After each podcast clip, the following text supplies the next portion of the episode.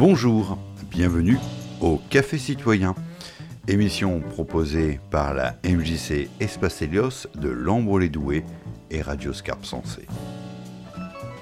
Le Café Citoyen de ce jour a été enregistré le samedi 11 février 2023 à la MJC de Lambre-les-Doués sous le thème Quelle agriculture demain pour le Douaisis alors moi j'ai lu ce matin qu'il y a 13 producteurs de, euh, de, la région de Lille qui se sont regroupés euh, à Vambrechy pour faire une vente directe et pour euh, échapper au, circuit de la distribution classique. Quoi. Donc c'est une très bonne chose et ça serait très bien qu'il y ait la même chose aussi sur le Douaisis. Mais nous on fait de la vente directe personnellement, disons que... Parce que quand on a commencé en bio à 30 ans, on était les seuls dans le Douaisis. Mais maintenant, peut-être qu'il faudrait créer une structure, oui, ou bien pour euh, que les consommateurs trouvent tout au même endroit. Ça éviterait le déplacement pour les, les consommateurs. Quoi. Moi, je suis agriculteur, euh, je veux dire, conventionnel, avec des méthodes. Ça fait sept ans que je fais évoluer mes méthodes. Euh, je me suis posé la question de partir dans le bio il y a 3-4 ans. Et je ne l'ai pas fait pour différentes raisons euh, personnelles.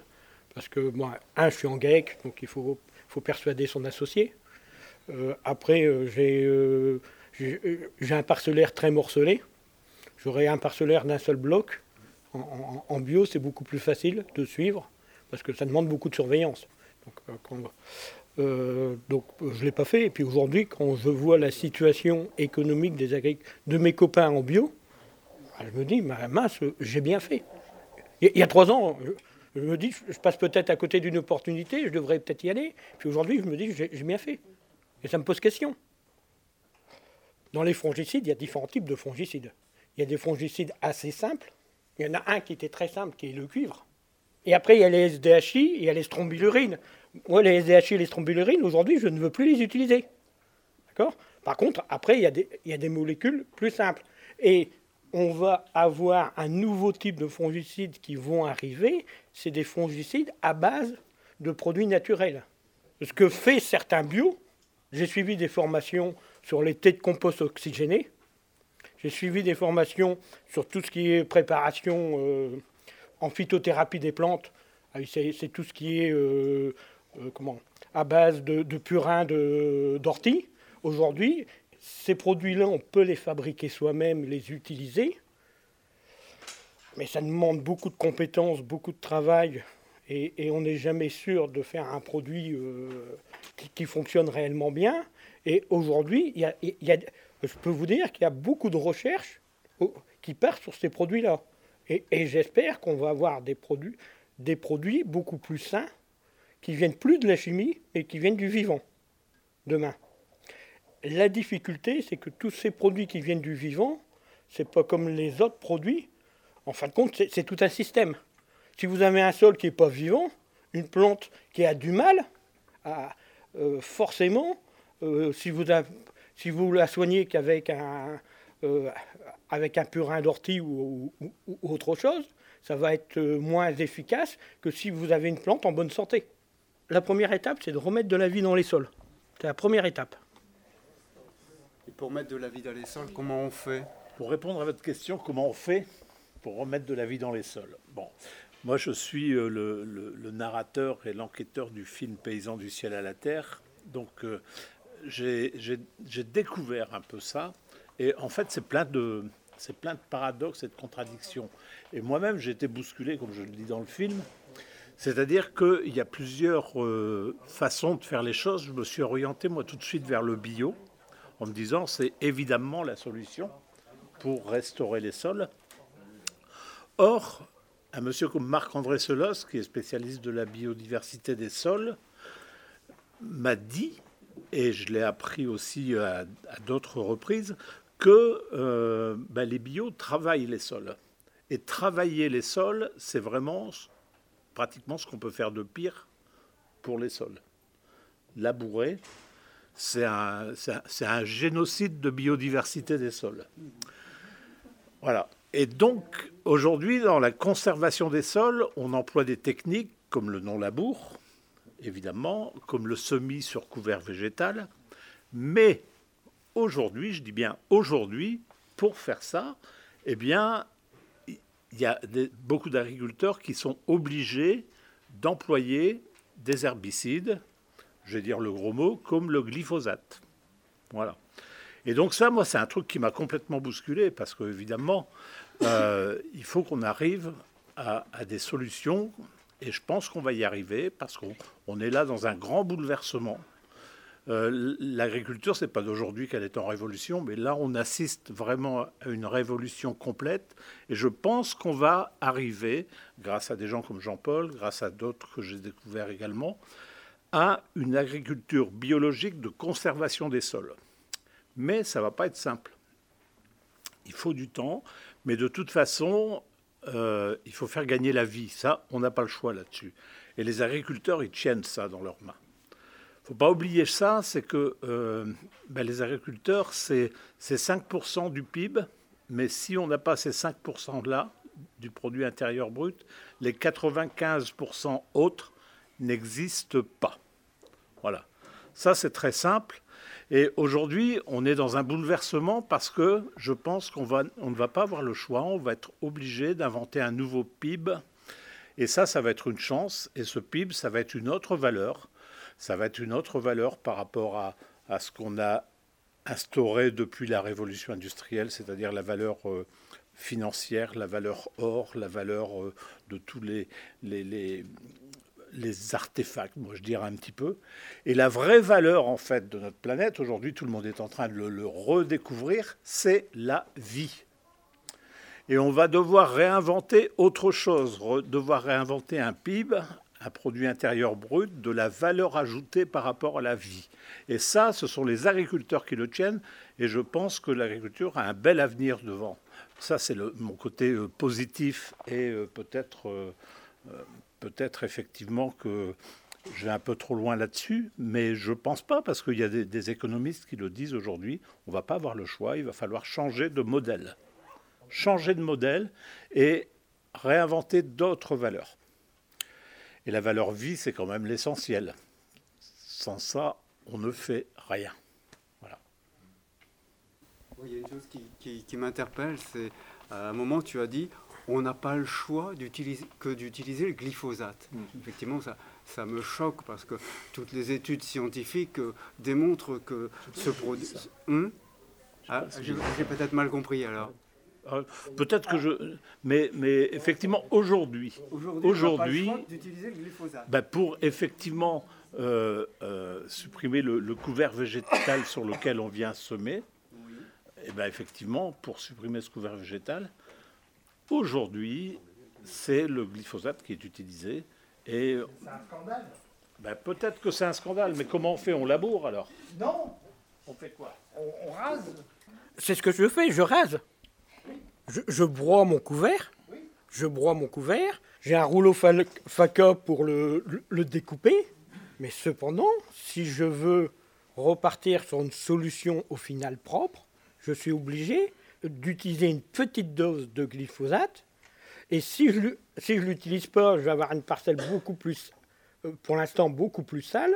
Et, et, et, je vais utiliser d'autres. D'adventice?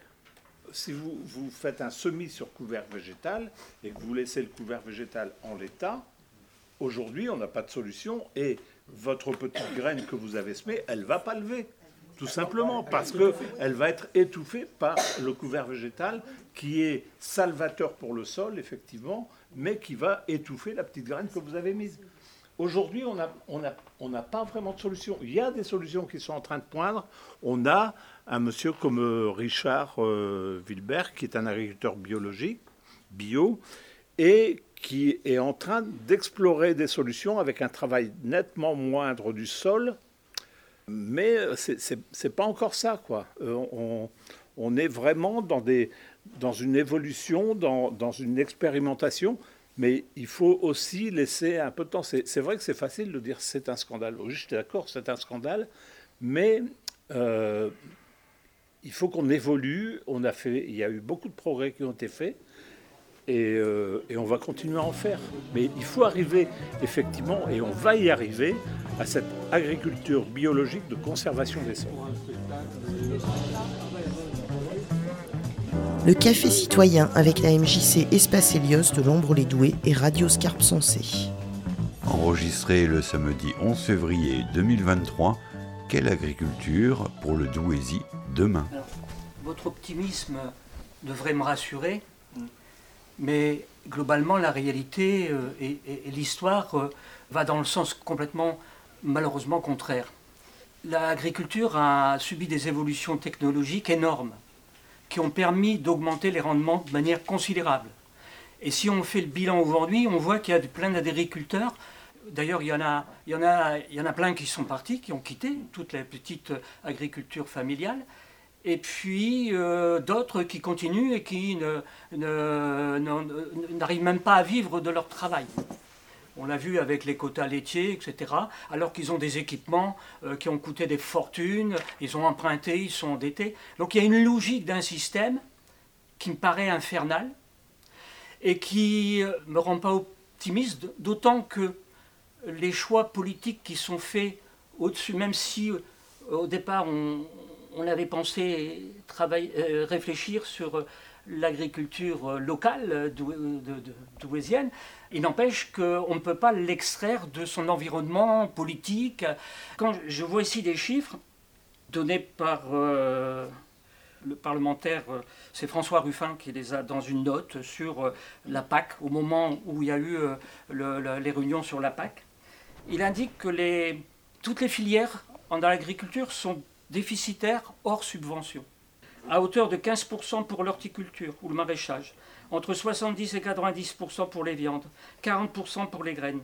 Et le secteur bovin, qu'il précisait, ça me paraît même un peu euh, extravagant, mais je pourrais peut-être me dire si, c'est faux ou si il serait subventionné à hauteur de 240%. Donc on est dans un système qui n'est pas du tout euh, équilibré, qui est complètement... Euh, je ne vois pas comment il faut, des choix politiques derrière tout ça pour pouvoir changer complètement le, chemin. Pour le... On voit bien, l'agriculture biologique n'est pas aidée. D'ailleurs, beaucoup d'agriculteurs biologiques se plaignent d'avoir leur, leurs aides trop tard, alors que les, les céréaliers, euh, tous les grands producteurs, j'ai même vu euh, dans le canard enchaîné il y a quelque temps, euh, un propriétaire qui avait touché plusieurs centaines de mille d'euros de l'Europe et il avait racheté je ne sais plus combien de terres, c'est en Loire-et-Cher. Et, en fait, c'est un résident suisse qui n'est pas un exploitant, mais qui a des, terres, c'est colossal. Donc euh, eux s'enrichissent. C'est pas nouveau, avant c'était la reine d'Angleterre. Oui, bien sûr, c'est pas nouveau, c'est certes. Mais justement, on ne peut pas euh, penser euh, localement comment développer une agriculture adaptée à la population, saine, sans envisager globalement euh, la situation euh, générale. On est enfermé aussi dans une logique qui s'impose à tout le monde. Ou pas à tout le monde, puisqu'il y a quand même des résistants. Et c'est heureux. Et bravo pour ceux qui, résistent. Moi, je pense qu'on est un, un, vrai tournant. Je vais être franc avec vous. J'ai plusieurs casquettes. Pour vous montrer la diversité de, gens que je côtoie, je fais partie du collectif Marche pour le climat d'Arras, que j'ai rejoint il y a deux ans et demi parce que pour moi, la situation climatique euh, est une catastrophe et les premiers concernés seront les agriculteurs. Je suis aussi euh, membre euh, de la FDSEA, syndicat majoritaire, avec qui je ne suis pas toujours d'accord. J'ai pris la section environnement de la FDSEA du Pas-de-Calais et je m'efforce de leur expliquer qu'on est devant une situation très grave par rapport au changement climatique, je peux vous dire que je suis très peu entendu. Très peu entendu. Et je, me dis, mais ils ne s'aperçoivent pas de ce qui va arriver. Et si j'ai remis donc des couverts végétaux sur mes parcelles de façon importante pour nourrir mon sol, c'est pour enrichir mon sol en matière organique, pour être plus résilient par rapport à ce changement climatique. Et pour l'instant, je n'ai pas trouvé de solution pour ne pas utiliser un certain produit qu'on a cité tout à l'heure. D'accord à, côté de ça, je suis dans une démarche de réduction de mes phytos de façon assez importante. J'ai suivi plein de formations que j'ai citées pour voir toutes les solutions, tout le panel de solutions envisageables. Après, il y en a qu'on peut mettre facilement en place, il y en a qui demandent plus de temps à mettre en place.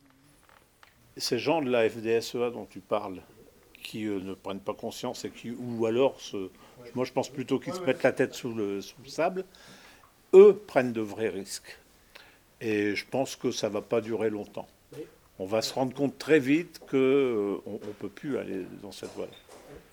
J'ai l'impression d'être un peu plus entendu depuis un an, suite à l'année qu'on vient de passer, climatique. J'espère que euh, le pourcentage va augmenter. Je suis assez optimiste sur la nature humaine, où qu'il soit. Voilà. C'est peut-être naïf, mais je suis assez optimiste là-dessus. Et je pense que tout le monde a des enfants et tout le monde se dit que euh, ben, l'avenir, il faut le construire pour eux. Quoi.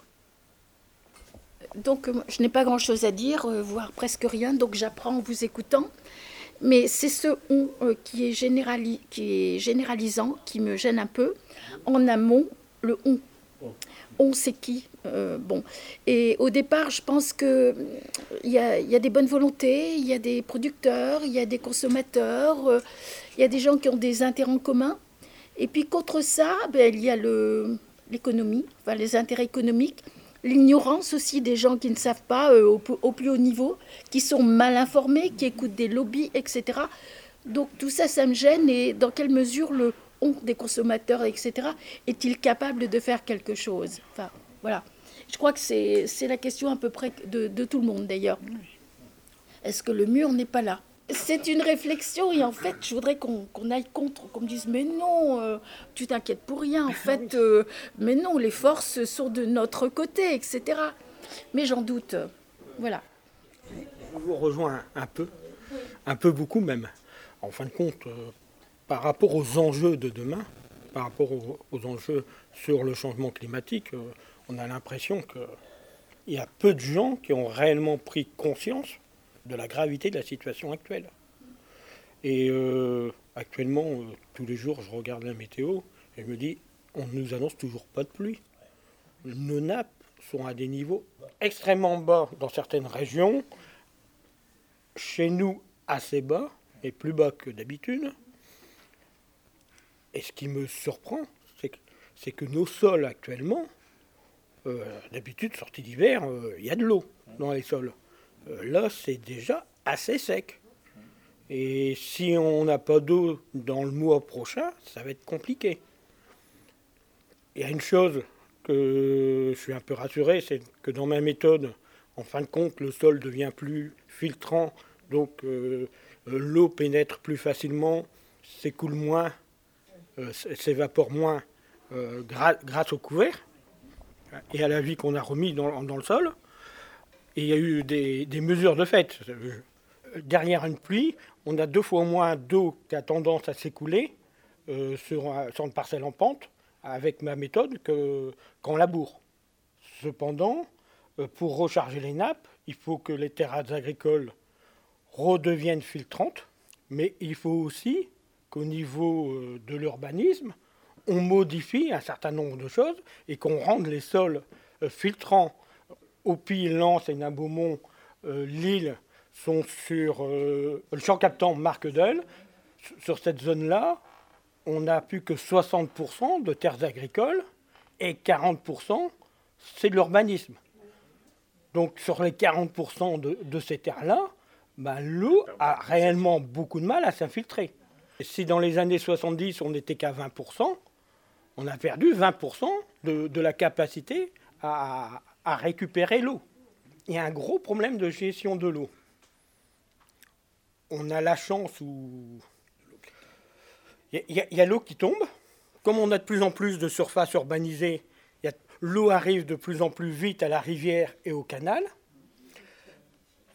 Et de ce fait, aujourd'hui, dans notre région, et c'est très spécifique à notre région, tous les hivers, on pompe de l'eau, c'est de l'ordre de 10 millions de mètres cubes que l'on pompe pour rejeter plus vite à la mer pour éviter que les terres agricoles soient noyées euh, ou que les habitations soient noyées pendant l'hiver.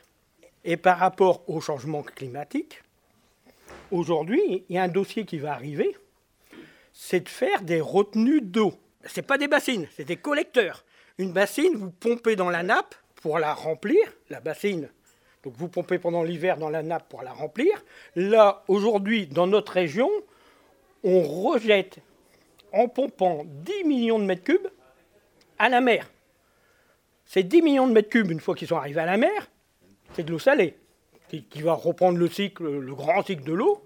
Mais si ces 10 millions de mètres cubes, on les met dans des collecteurs pour les conserver et l'été, à place de les avoir rejetés à la mer pendant l'hiver et pendant l'été, on irrigue avec pour les remettre sur des sols. Et là, je demande que ce soit fait que pour des agriculteurs qui ont un certain nombre de pratiques, où en fin de compte, ils ont tout fait pour avoir des sols filtrants, pour que l'eau revienne dans le circuit.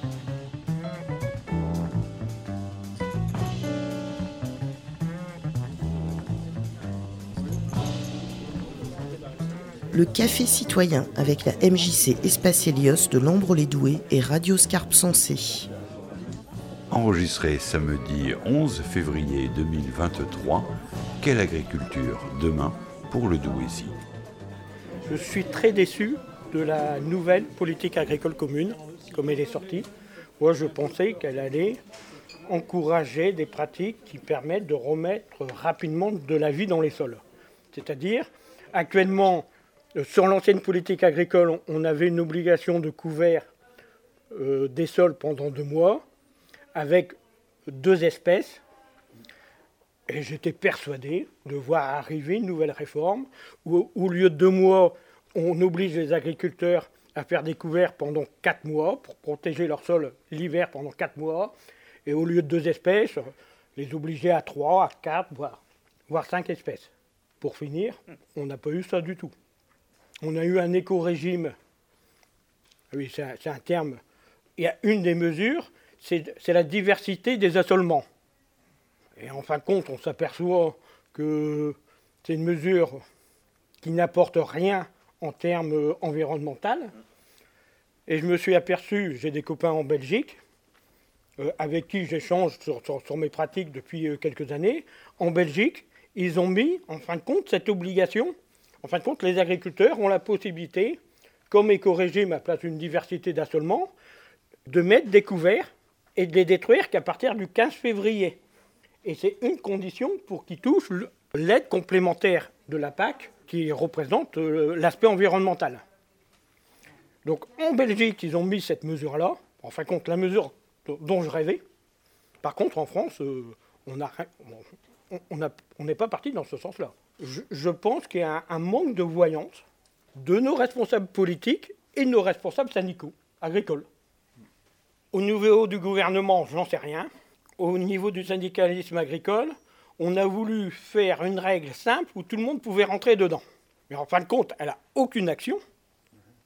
C'est la FDSEA qui est tellement puissante et qui a un tel pouvoir de nuisance où quelques agriculteurs ultra minoritaires peuvent mettre une moi, s'il a dit, il a utilisé une merde pas possible, euh, là où ils veulent. Ils peuvent bloquer le pays comme ils le veulent. Je pense que c'est pas. Et le pouvoir politique en a peur parce qu'ils ont le pouvoir de bloquer le pays. Bah, bah, dans le monde politique, c'est ça. Hein, c'est, le, notre président, euh, euh, le président de l'aglo a eu le malheur de dire dans un discours les agriculteurs sont des pollueurs, certains s'en souviennent, c'était à la foire de Douai. On s'est retrouvé enfermé dans l'immeuble de l'aglo avec les agriculteurs autour et des menaces permanentes. Hein. ça a été épouvantable. Le pouvoir syndical euh, le plus puissant aujourd'hui, c'est pas la CGT, c'est pas la CFDT ou les autres, c'est la FDSEA. Je voudrais revenir sur, la question de l'eau et euh, la question des collecteurs. Parce qu'on est en phase de, volumes énormes, hein, c'est des, millions de mètres cubes. Donc ça suppose des ouvrages considérables. Hein, donc l'artificialisation des sols. Je ne sais pas si vous connaissez euh, la sucrerie de Boiry-Saint-Rétrude. Ils ont, euh, en fin de compte, euh, la sucrerie utilise de l'eau et, cette eau ensuite est stockée dans des bassins et sert à irriguer les terres aux, alentours. Ils avaient deux possibilités, soit faire une grosse station d'épuration, ce que certains industriels ont choisi, de faire soit une grosse station d'épuration et ensuite de rejeter l'eau à la rivière, ou en fin de compte de faire des bassins et que cette eau serve à l'irrigation, donc soit réinfiltrée dans le sol, recharge la nappe, euh, en partie, pour la partie qui n'est pas utilisée, et en fin de compte, euh, la capacité de, la sucrerie, c'est 1,5 million de mètres cubes. D'accord? Donc en fin de compte, quand je vous parle des 10 millions, c'est 6 fois ce qu'il y a à peu près euh, à Boiry-Saint-Tritrude. Et en fin de compte, avec les bassins de Boiry, on irrigue 1000 hectares. Euh, donc les, ces 10 millions de mètres cubes euh, peut permettre d'irriguer 6000 hectares euh, tous les ans euh, dans, dans, le euh, euh, dans la région. Ce sont plus des astuces que des infrastructures dans ce cas-là. Ben, C'est-à-dire qu'on peut trouver des moyens autres que de nouvelles infrastructures pour euh, conserver cette eau et la réinjecter. Ah bah non, il faudra faire des bassins à un moment donné. Oui. Mais les bassins existaient de la sucrerie. Ouais, non, mais ce- Les bassins, ils existaient. Ah oui. Bah, ils existent depuis ouais, très longtemps. D'accord. Mais actuellement, à Arc, il y a une sucrerie qui a fermé. Les bassins existent et ils sont vides aujourd'hui. Je disais qu'à Corbehem, il y a un bassin, vu qu'il y avait une sucrerie. Et il existe toujours. Tu parles des bassins de, de, de Corbehem, c'est devenu une réserve extraordinaire au point de vue faunistique et floristique. hein. Donc on n'y touche pas. quoi. Non, il faut les créer.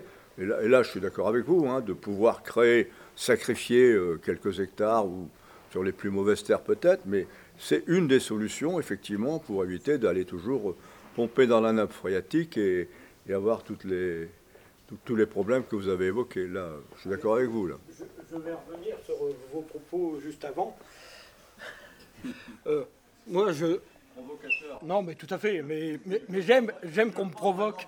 Je- J'aime qu'on me provoque et, je vous rejoins un peu dans votre analyse. Moi, j'estime que qu'on a besoin en France de syndicalisme en termes de force de proposition. Et je trouve que. Ah, c'est un sentiment personnel. Je trouve que depuis 40 ans, euh, les gouvernements successifs ont tout fait pour euh, diminuer la puissance euh, euh, des syndicats, de façon générale. Euh, ce qui fait qu'il y a deux ans, on a eu l'épisode euh, euh, Gilets jaunes. Et je pense que moi, je suis pour un syndicalisme de, construction, de dialogue. Ce qui s'est passé à Douai, je ne le cautionne pas du tout. C'est c'est tout l'inverse de construire et de dialoguer. La copie de la politique agricole commune, elle est bien négociée avant d'être présentée par les services de l'État, mais négociée avec les syndicats agricoles. Or, on sait bien, bon, il y a trois grandes structures euh, agricoles aujourd'hui, hein, sans parler des deux autres, euh, qui n'existent quasiment pas dans le Nord, ma- malheureusement, pour, au moins pour une des trois. Aujourd'hui, c'est quand même bien, je reviens là-dessus, mais c'est bien la FDSEA quand même qui dicte sa conduite. Et l'exemple que vous preniez, monsieur, sur euh, certains qui encaissaient des centaines de milliers d'euros, euh, aujourd'hui, c'est un vrai scandale. Il y a les, les plus petits, euh, les plus petits exploitants, monsieur Carrier pourrait le dire quand même, ne voient pas l'ombre d'un copec, excusez-moi le mot, euh, qui vient de la politique agricole commune. Et puis il y en a aussi qui s'enrichissent et qui vivent que ça. Et donc c'est bien un produit national, c'est pas un produit européen. Le café citoyen avec la MJC Espace Hélios de l'Ombre-les-Doués et Radio Scarpe Sensé. Enregistré le samedi 11 février 2023, quelle agriculture demain pour le Douaisis Je voudrais parler de la, qualité de l'eau. On parle de l'eau qui s'infiltre dans les sols et les sols qui, ne permettent plus cette infiltration. Moi, euh, j'étais au conseil municipal de Ferrin. Je me suis inquiété de la qualité de l'eau. Ferrin, c'est l'eau qu'on boit ici à Alhambra.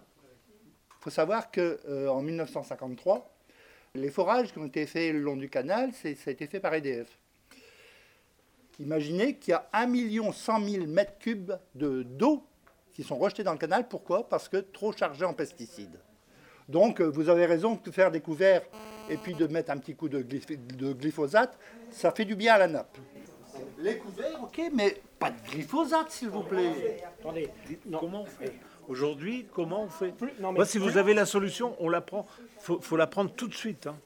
plus vous avez un sol qui est pauvre en matière organique, plus l'eau va, va descendre rapidement et le sol s'assécher rapidement, et vous n'avez pas de vie biologique.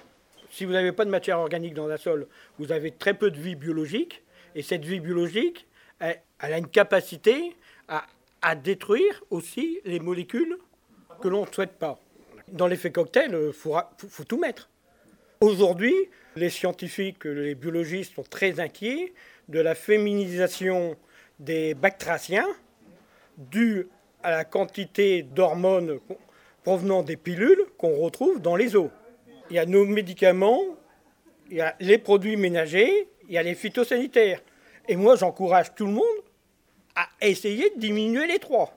Quand on voit le problème des bactraciens, on peut se demander quel est l'effet aussi sur l'homme, euh, globalement. Mais, mais, mais tout a un effet. Un autre aspect qui n'a pas été abordé, à mon avis, c'est la raréfaction des terres. Je, me dis qu'il y a sans doute un lien avec l'urbanisation à tout craint, qu'il y a sans doute un lien avec la bétonisation des sols. Par exemple, je me souviens, il y a quelques décennies ici, euh, le temps passe tellement vite que je ne sais plus si c'est 20 ou 30, le, les Karchins avaient débordé. Hein. il y avait de la flotte partout parce qu'on euh, avait trop bétonné les rives. Et euh, voilà, je ne sais pas si c'est lié à ça également par exemple, ici sur la commune de Lambre, on se rend compte qu'il y a de moins en moins de, plus en plus de champs qui disparaissent au profit des lotissements, au profit des constructions, avec piscine, avec euh, voilà. Donc, est-ce que c'est pas aussi euh, un problème pour la production agricole? Je voulais juste apporter un chiffre euh, sur l'arasement des, des haies et aussi des ruisseaux dans les campagnes. Ça ne concerne que la Bretagne. Entre les années 30 et les années 80, au milieu des années 80, c'est 280 000 kilomètres de haies et de ruisseaux qui ont été arasés. Rien que sur la Bretagne. Vous vous rendez compte euh, le changement euh, radical, euh, l'évolution du sol Si je peux me permettre de continuer, j'avais aussi une petite réflexion sur, pour trouver des solutions à nos problèmes locaux, est-ce qu'il ne faudrait pas aussi globalement euh, qu'une agriculture ne soit pas dédiée à l'exportation qui ait fait l'objet de spéculations financières euh, et qui place les agriculteurs dans une autre position par rapport à nous, consommateurs. Euh, si on, parle des betteraviers dernièrement, puisqu'ils se sont opposés à, les néonicotinoïdes qui justement massacrent les abeilles, euh, ils sont, opposés à leur suppression, mais euh, l'industrie sucrière et les, betteraviers, bon, je crois que c'est de l'ordre la production de 4 700 000 tonnes par an, et il y en a la moitié qui va à l'exportation. C'est pas pour le bien forcément euh, de nous. Pourquoi on ne pourrait pas faire une bonne agriculture euh, saine pour tout le monde, je me répète, et puis ensuite, si on a des surplus, pourquoi pas? Mais là, c'est une agriculture qui est complètement dédiée et avec des méthodes euh, qui sont euh, évidemment celles de l'agriculture industrielle. Je ne suis pas très compétent pour répondre à ça, mais quand même, je pense que la tendance va dans le fait que bah, les énergies fossiles, l'émission des gaz à effet de serre avec le transport, fait que on va plus pouvoir faire ça. On ne va plus pouvoir exporter comme ça les aliments vers, euh, vers d'autres continents. Et on ne va pas avoir le choix. Il va falloir que, euh, bah, comme, comme l'adage le dit, ne donne pas du poisson, mais apprend à pêcher. quoi. Et, donc, euh, on n'aura pas le choix. Et je pense qu'il y a de belles ressources aussi. Euh, c'est que le sucre, comme il y a une pénurie de sucre dans le monde depuis des années. Le sucre. Ah bah écoutez, moi j'ai vu les chiffres hier euh, sur euh, les industriels du sucre. Et il y a une, une pénurie, mais, mais c'est très cyclique. Le, le, cours du sucre est quelque chose de très très cyclique. Pendant 5 ans, on est en pénurie, pendant 5 ans, on est en excédent. Et on fait, la, on fait le yo-yo en permanence. Et on mange trop de sucre. Aujourd'hui, elle est liée au fait qu'il y a pénurie et le sucre euh, s'achète très cher et donc il y a du fric à faire. Mais dans tout ce que vous mangez, il y a du sucre et du ah sel. Alors, donc, euh, c'est ça j'ai l'impression qu'on parle beaucoup au futur sans arrêt. Euh, on n'aura pas le choix, la tendance est que, etc. alors que c'est des problèmes connus depuis hier, avant-hier qu'on résout pas. Et on est encore en train de parler au futur. Moi, ça me. Enfin, je suis pas bien dans le débat parce que c'est pas ma compétence. Mais j'ai quand même l'impression que là on dit les politiques commencent peut-être à prendre conscience que, on en parle depuis, euh, enfin moi j'ai 66 ans, euh, je me souviens de René Dumont en 74 qui commençait à tirer son signal d'alarme, tout le monde disait c'est un farfelu, mais enfin depuis 74 il y a passé des années, puis je m'aperçois qu'on est toujours en train de parler, bah demain peut-être, etc. Mais moi j'ai l'impression qu'on va dans le mur, et plus on approche du mur, plus on se dit bah vous inquiétez pas, on va accélérer, ça va s'arranger quoi. Une petite lueur d'espoir, je ne sais pas si vous en avez parlé, parce que je suis arrivée un peu en retard, c'est qu'on a mis au point, on peut voir euh, des, démonstrations au lycée de Wagnonville, des revêtements pour les routes et les parkings euh, euh, qui sont micro-perforés. Il y en a toute une série diverses qui laissent s'infiltrer l'eau. Et ça, c'est vraiment une lueur d'espoir. Si vous avez l'occasion de visiter le parc d'exposition du lycée horticole de Wayenonville, ils ont fait toute une grande exposition des différents revêtements qui permettent à l'eau de s'infiltrer dans le macadam des routes. Évidemment, il, faudrait que chaque fois qu'on refait une route, on, utilise ce style de, revêtement. Je souhaite qu'en fin de compte, euh, que l'ensemble des politiques urbaines euh, prennent en compte euh, ceci et qu'il n'y ait plus de subventions aux communes qui font du goudron classique et qu'il n'y ait que des subventions pour euh, ce type de pratique. Comme tout à l'heure, je disais, au niveau agricole, bah, je déplore qu'au niveau de la PAC, qu'on ait eu des subventions avec un éco-régime diversité de l'assolement qui ne résout rien. On, aurait mis plutôt les subventions à encourager des couverts végétaux longue durée, D'accord euh, Je pense que le monde politique a, euh, cette obligation-là demain, aujourd'hui ou hier, mais euh, changer la décision d'hier, c'est compliqué, d'orienter les subventions par rapport aux enjeux réels. Pour répondre, vous disiez pourquoi on, ne nourrit pas que la France en priorité, euh, euh, excusez-moi, moi je suis profondément pro-européen. Pour moi, ça fait longtemps qu'il n'existe plus qu'une seule frontière, c'est celle de l'Europe. Les accords de Schengen, la libre circulation de tous les citoyens dans l'Europe, euh, pour moi c'est essentiel. On a arrivé à construire quelque chose de, phénoménal qui nous préserve certainement d'un certain nombre de conflits. Et j'espère que ça continuera et moi, l'agriculture, euh, ça fait longtemps que, comme tout le reste, je le raisonne au niveau européen. Aujourd'hui, la production de sucre au niveau européen, elle est à peu près équilibrée. Effectivement, la France euh, en produit beaucoup plus que le double de ses besoins, mais on, on n'exporte quasiment pas grand-chose à l'extérieur de l'Europe. Radio Scarpe Sensé, le café citoyen en collaboration avec la MJC Espace Helios de Lambro-les-Doués et enregistré à la MJC le samedi 11 février 2023. Quelle agriculture demain pour le Douaisis Tout à l'heure, on parlait de PIB. Euh, aujourd'hui, euh, il y a quelqu'un qui a dit que c'était 5%, euh, que l'agriculture représentait 5% du, PIB global.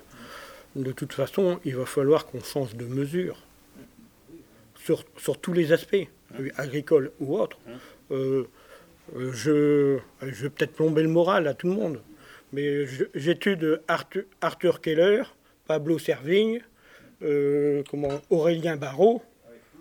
Je pense que malheureusement, ces gens-là, ils sont dans le vrai. Et c'est tous les autres personnes qui sont dans le faux.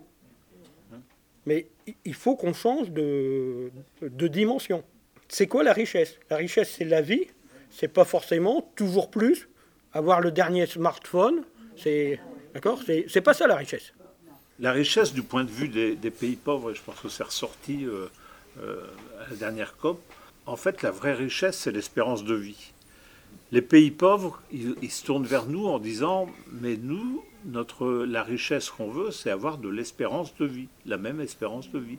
Quand au Nigeria, on est à, aujourd'hui qui est le plus grand pays d'Afrique, on est à 52 ans d'espérance de vie, nous sommes à 82 ans hein, d'espérance de vie.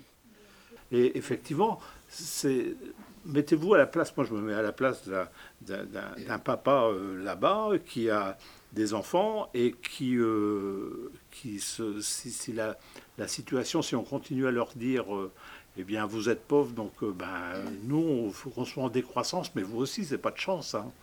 Ben, je vous jure que le, flux migratoire qu'on a actuellement, ça ne sera rien par rapport à ce qu'on va connaître. Et ça sera bien naturel, parce que euh, euh, comment voulez-vous que, on puisse euh, comment, accepter que nos enfants, que leurs enfants, ben, soient menacés par le manque d'eau, par, par une eau insalubre, par, ils vont venir. Et c'est normal. Donc il faut absolument qu'on fasse ce qu'il faut aussi pour ça. Mais, mais pas en exportant les aliments qu'on va cultiver ici pour eux, en faisant en sorte qu'ils puissent cultiver. L'Europe euh, euh, globalement ses surplus, notamment sur le poulet, dans des pays africains, qui empêchaient les produits locaux même d'exister. De, Est-ce que ça existe encore, ce type d'aberration? L'aberration qui existe pour moi aujourd'hui au niveau du poulet, c'est qu'on a énormément de poulets qui viennent du Brésil. Du Brésil qui arrivent en, en, Europe, avec euh, des conditions d'élevage que l'on ne connaît pas, avec des utilisations de produits euh, euh, avec des règles complètement différentes des nôtres. Euh, par contre, on, exporte toujours beaucoup de céréales vers les pays du Maghreb. Moi, je suis affolé quand je vois certains chiffres. Quand vous voyez l'augmentation de la population mondiale, et cette augmentation, elle se fait partout. Même en, on va dire que même en Afrique, elle est aussi importante. D'accord le Nigeria, 220 millions d'habitants. Euh, on se demande comment c'est possible. Et, pourtant, euh, c'est des pays qu'une partie de l'alimentation vient depuis très longtemps euh, de, des autres continents. Et la population continue à, grossir, à grossir. Mais à un moment donné, bah, la planète, elle n'est pas extensible. Et, on arrive à certaines limites. Excusez-moi, moi je voudrais aborder un, sujet, peut-être il a été avant que j'arrive, c'est à propos du, nombre d'agriculteurs euh, en France. Je ne sais pas si ça a été abordé, mais on a évidemment depuis euh, la fin de la Seconde Guerre mondiale, on a une, une chute qui se poursuit et on ne sait pas jusqu'où ça va s'arrêter. Je crois qu'on est à 300 euh, 000 emplois, 300 000 emplois globalement ou 400 000 emplois dans l'agriculture. Euh, ça veut dire qu'à chaque fois qu'il y a un agriculteur qui. Enfin, il y a un certain nombre d'agriculteurs qui cessent, et euh, je crois qu'il y a une bonne partie d'agriculteurs qui, ont, qui a plus de 55 ans, donc ça va encore, ça va encore baisser. Chaque fois qu'il y a une, ferme qui, qui cesse, les terres sont reprises par les voisins. Conclusion, le, les dimensions des champs s'augmentent et on comprend qu'on puisse mettre du glyphosate pour euh, éviter de, pour euh, éliminer euh, tout ce qui est en trop sur des champs énormes. Donc effectivement, il y a une remise en cause aussi du mode de, de, production agricole. Dans les futurs, on en a parlé, mais au point de vue des nombres d'agriculteurs, il faudrait pouvoir faire un, euh, comment un appel, euh, euh, à l'emploi et puis à, une autre pratique et à d'autres types de fermes. Mais je ne vois pas bien comment on peut changer la situation actuelle. Mais là, il me semble qu'on va à la catastrophe de ce point de vue-là aussi, quoi. Au point de vue du, nombre de paysans et puis de, la production agricole.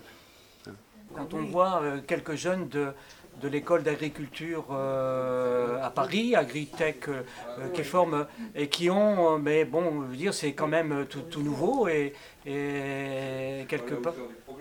Probablement, probablement, mais là aussi, ça ouvre, ça ouvre une fenêtre, si c'est pas une porte.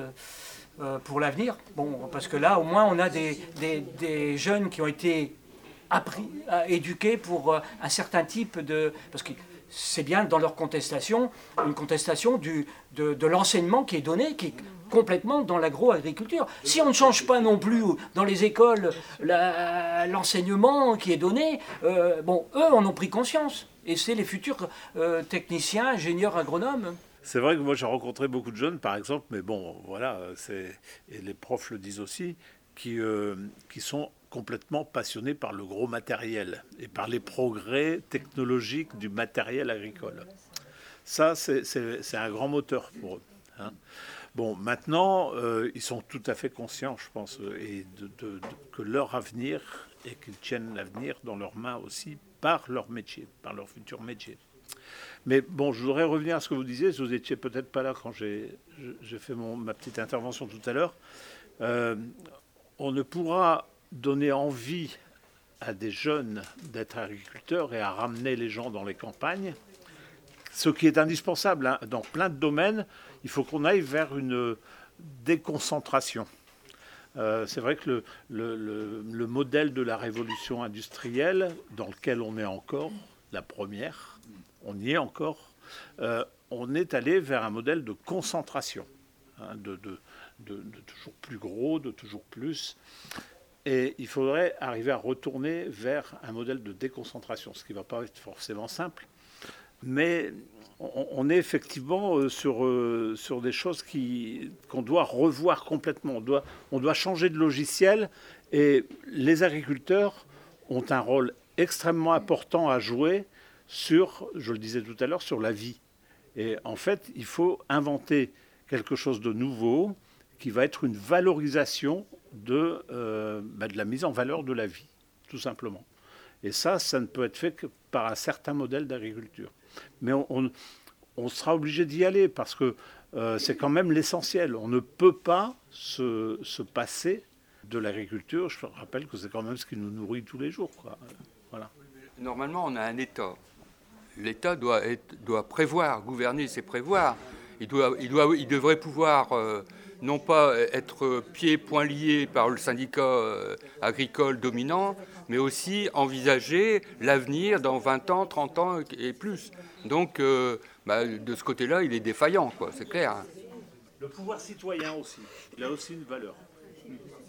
Je voulais parler d'une idée qui, me semblait fort intéressante, c'est euh, l'interdépendance de tous ces problèmes qui, qui étaient mis en avant par l'OMS en parlant de l'idée d'une seule santé on se rend compte que ce problème de l'agriculture touche aussi euh, notre santé. Elle touche notre santé par la qualité de l'alimentation, mais elle touche aussi la faune et la flore, elle touche la qualité de l'air, elle touche la qualité des sols, elle touche la qualité de l'eau. En réalité, on se rend compte que tout est lié. Quoi. Et, c'est ce problème-là qu'il faut prendre en compte quoi, et en avoir conscience. Et, je voulais parler aussi de ce que disait Jean. Il, voulait, il disait qu'il aurait du mal à, changer les politiques euh, passées, mais euh, euh, ça me faisait penser à une émission de France Inter auquel on avait participé avec tous les cinémas sur le thème de l'alimentation. Et ils avaient intitulé leur émission Manger autrement. Et il y avait un dessinateur qui, croquait un petit peu les différentes phases de l'émission, et à un moment donné, il avait dit voter autrement. Et je pense qu'aussi, c'est aussi une solution à notre problème. Quand on voit qu'effectivement, toutes les politiques depuis René Dumont, elles n'ont pas été suffisamment ambitieuses et énergiques, euh, on a aussi une responsabilité hein, euh, dans cette affaire. Bah, soyez autrement, parce que si les gens ont voté comme ça, c'est parce qu'ils ont été conduits à voter comme ça. Donc c'est l'éducation, c'est les débats, etc. Et, et c'est tout, quoi. C'est le vouloir, c'est toujours le on indéfini. Et il y a le monde économique contre, contre la santé. Justement, c'est, est-ce que c'est compatible dans, en l'état? Je ne crois pas.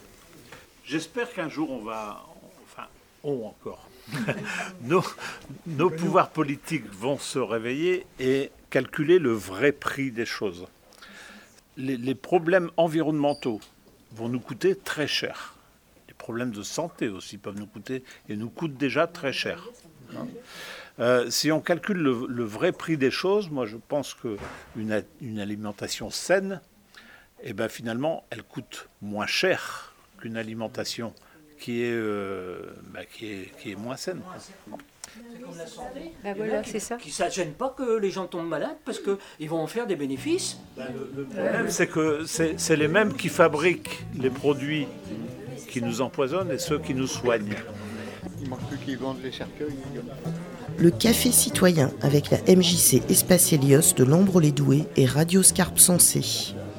enregistré le samedi 11 février 2023. Quelle agriculture demain pour le Douaisis? Plusieurs choses par rapport à ce qui a été dit. Donc, euh, enfin, je pense qu'on a abordé euh, beaucoup, beaucoup euh, de sujets. J'aime assez quand même la thématique de la richesse. Quand on dit il faut qu'on redéfinisse la richesse, ça c'est une évidence.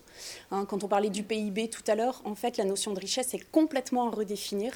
Aujourd'hui, quand on parle de la vie du sol, c'est comme si tout le monde était d'accord pour dire oui, c'est important, mais finalement, quand on met ça en regard avec un projet, un projet de lotissement, un projet de euh, ce qu'on veut, bon, finalement, c'est pas si important. Et quand vous insistez, en disant euh, si, si, non, mais attendez, vous vous rendez pas compte, à chaque fois qu'il y a un centimètre carré de terre urbanisée, c'est une catastrophe par rapport à la vie qu'il y a dans le sol vous passez au mieux pour un ou une bobo, au pire pour euh, un illuminé. Et donc, je vous explique pas quand vous avez une position politique et que vous portez ce genre de discours. Hein, euh, voilà, hein, c'est de l'exotisme. Et donc, effectivement, il y a un vrai sujet autour de ça, autour à la fois de la définition de la richesse et du partage des ressources. On en parlait tout à l'heure sur la concentration. C'est apprendre à repartager les ressources, mais ça veut dire aussi qu'on revoit totalement notre façon euh, de voir les choses. On ne pense plus la propriété comme étant quelque chose d'essentiel et peut-être plutôt le partage, la collaboration, etc. Donc ça, il y, a un vrai, l'usage, effectivement, il y a un vrai sujet autour de ça. Euh, sauf que tant qu'on n'aura pas redéfini ça, ben, en fait, les initiatives positives relèveront du militantisme. On le voit, on parlait des étudiants euh, d'agro-paritech, là. Mais attendez, euh, si ça, c'est pas du militantisme, franchement, c'est jeune, et en fait, c'est le seul choix qu'on leur laisse, quoi. C'est, euh, et, moi, j'avoue, alors on est tous ici parents, grands-parents pour certains, et en fait, bah, c'est le choix que nos jeunes ont, quoi. La résistance absolue, le militantisme farouche, ou suivre la vague et effectivement être tenté par les grosses machines, comme vous disiez tout à l'heure, par rapport aux étudiants, etc. Donc, euh, donc ouais, il y a un vrai, vrai sujet autour de la définition de la richesse et du partage des ressources. Et tant que ça, ne sera pas fait, euh, il n'y aura pas moyen. Un autre sujet quand même aussi, je boucle là-dessus, sur l'enseignement.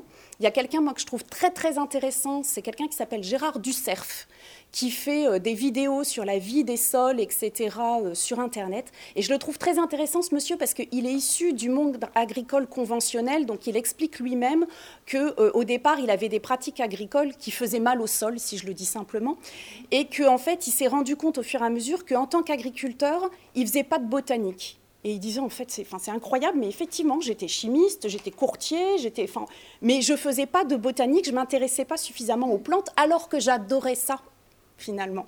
Et donc on met les gens dans un système, hein. et il explique très bien comment il s'est arrêté. Alors lui, il a eu un accident de la vie qui a fait qu'à un moment donné, il a pris du temps pour étudier tout ça. Et aujourd'hui, il fait en fait ce qu'il appelle des euh, diagnostics sur terrain à partir de plantes bio-indicatrices. Donc il observe euh, les plantes, vous savez ce qu'on appelle les mauvaises herbes qui poussent sur une parcelle, et il repère du coup l'état du sol, et il décide de traiter, mais autrement qu'avec des intrants vendus par des commerciaux du monde agricole, etc. Et euh, je trouve vraiment, enfin si certains ou certaines ont deux minutes, euh, vraiment, ça va être très intéressant d'aller voir ce qu'il raconte parce qu'il explique ça très simplement. Puis encore une fois, c'est quelqu'un qui était avant sur un autre système. Donc euh, il explique la bascule et tout l'intérêt euh, de justement la vie du sol et que c'est pas une vue de l'esprit.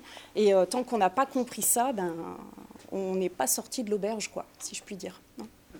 Je me permets de rebondir parce que tout à l'heure je disais que c'était bien de, recentrer sur le, local, non pas parce, pour avoir des œillères, mais simplement parce que ça nous, ça nous interpelle euh, directement dans nos propres choix de vie. Enfin, tout à l'heure, Victor, tu disais oui, euh, euh, il y a l'État qui devrait planifier, anticiper. voilà.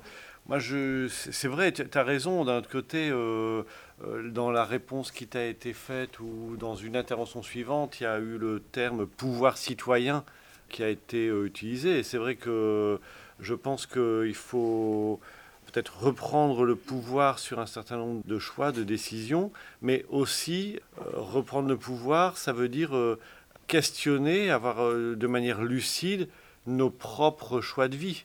Et c'est pour ça que je, fais le lien avec l'intervention précédente.